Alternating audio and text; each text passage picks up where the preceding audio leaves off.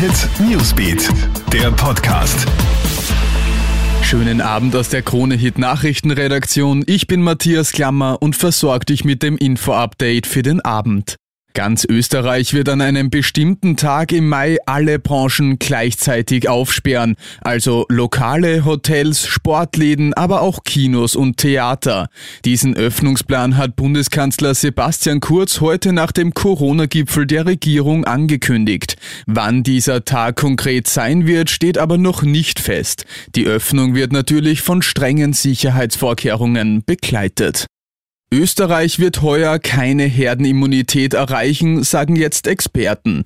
Bisher sind 1,6 Millionen Einwohner geimpft, das sind rund 22 Prozent der Menschen ab 16, die auch eine Impfung bekommen können.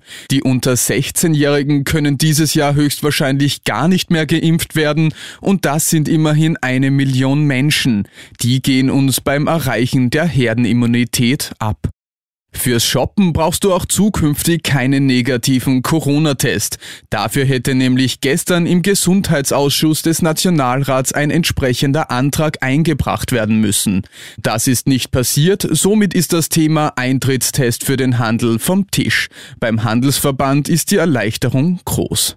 Instagram für Kinder? Richtig gehört. Facebook-Chef Mark Zuckerberg plant eine Social-Media-Plattform für unter 13-Jährige.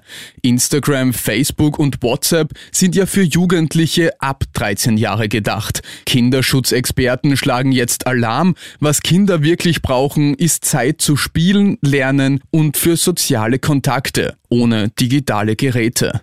Das war's mit dem Podcast für heute Abend. Alle Updates gibt's immer für dich im Kronehit Newsbeat und auf kronehit.at. Kronehit Newsbeat, der Podcast.